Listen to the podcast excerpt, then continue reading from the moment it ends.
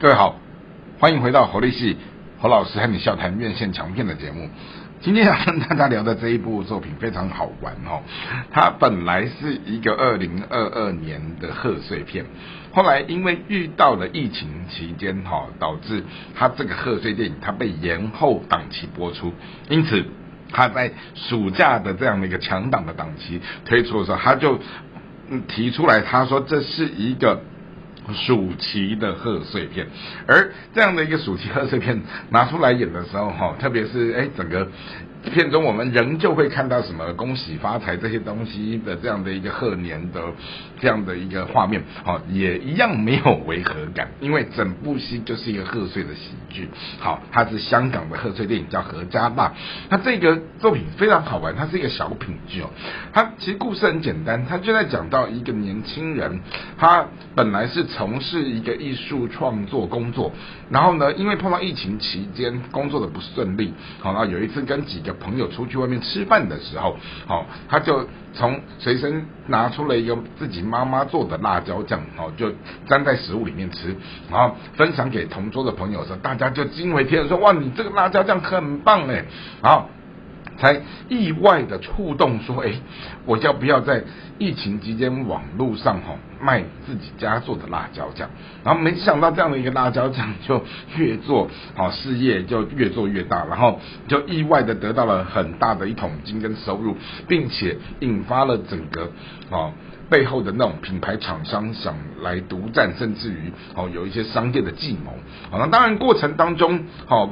那种尔虞我诈的商场的那个东西，它是整部戏的一个支线。重点是，它回到了何家娜的剧情里面来看的时候，你会发现到说，哦，一件事情，哦，他特别是一家人同心协力的在共同面对一个。一个所谓的事业，特别是疫情期间哈，大家都不能出去工作的时候，好妈妈做辣椒酱，儿子可能设计什么瓶罐嘛，然后爸爸可能去采买呀，好甚至于邀大姑妈谁呀哈等等都一起在这当中的时候，你会看到这部戏里面很好玩，是他有在处理一些关于家人之间的亲情，哦，特别是家庭之间哈，会有一些家庭成员的摩擦磨合，哦那种悲欢离合这种所谓的缘浅缘深的东西，哦那特别。当然，你看到整部戏的卡斯完全不用讲了。好，监制吴君如，好，吴君如他用他这么一个高度，他尽管用的这部戏的导演哈是他自己，好一个新锐的导演，用他自己自身的这样的一个自传式的作品，郑敬轩先生，好首度过来啊跨界担任所谓导演工作，但是有吴君如这么大咖的监制在后面，好，并且哈买吴君如。送什么？送陈可辛哈？你知道这个很厉害的是，吴君如看上了这样的一个故事的小品之后，好，他他变成他担任主要演员，他也担任监制，甚至他的先生陈可辛大导演没事就来探班哦，然后再加上说以吴君如在整个呃演艺圈的人脉，当然请到的都是大咖，什么郑中基啊、梁咏琪啊哈这种，好，甚至于哈有些彩蛋级的这种客串演员都不用讲了，你们自己去看就会觉得很好玩。好，那当然今天。领衔的这一位吕觉恩是一个年轻人哦，也是一个选秀节目哈出道的一个孩子，但是呃，他这样的一个所谓的众星拱月的出色表现，让他在这里面好也展现了他那种年轻人的活力。然后重点我们是看到说，哎，何家辣这部戏好，故事剧情真的是简单，就是疫情期间好。大家可能没有办法出去外面吃东西，好，然后他百业萧条，哈，然后一个年轻人，他用他的奇幻的创意的脑袋，好，居然把脑筋动到他妈妈很会做辣椒酱的这件事情上面的时候，他们就。自己自自创品牌，在网络上卖东西，然后赚了很多很多钱。好，那尽管这个东西的品牌最后本来要被一些所谓的商业集团整个买走之后，中间发生了一些尔虞我诈的商场的这些欺骗的东西，但是最后他们还是回到了全家人团结在一起的时候，怎么去面对一些好共同的困境跟困难。好，那戏里面你会看到主情节有爸爸妈妈儿子，好，然后他的整个支线情节会谈到姑妈那边。跟他们这样的一个关系，好，甚至于你也会看到，就是说，哎，好朋，就是他的男主角几个好朋友在这里面，哈，他怎么去扮演这样的一个，呃，就是。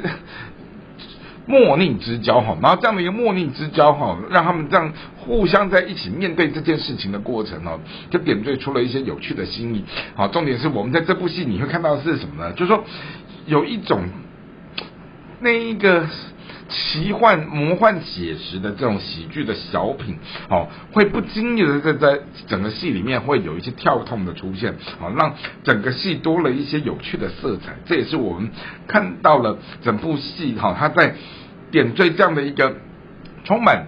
欢乐的过程，他还是会处理到一些人与人，特别是家庭成员之间的一些冷暖的这一些，好赚人热泪的情节，好那并且我们也看到，就是说一个年轻人他在这样的一个新的时代、新的商机，他如何掌握住这样的一个时机，然后让他自己脱颖而出，好，这就是我们所看到的《何家辣》这一部非常有趣，它本来应该是。二零二二年的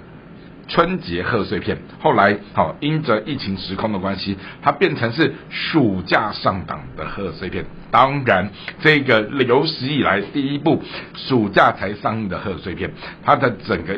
啊一问世之后，它的票房想必也是亮丽的。好，这就是我们所看到的一个。呃，暑期贺岁片的一个有趣的香港小品，叫做《何家辣》，也鼓励大家有空的时候可以去欣赏。今天的节目和大家分享到这边，我们下次再会。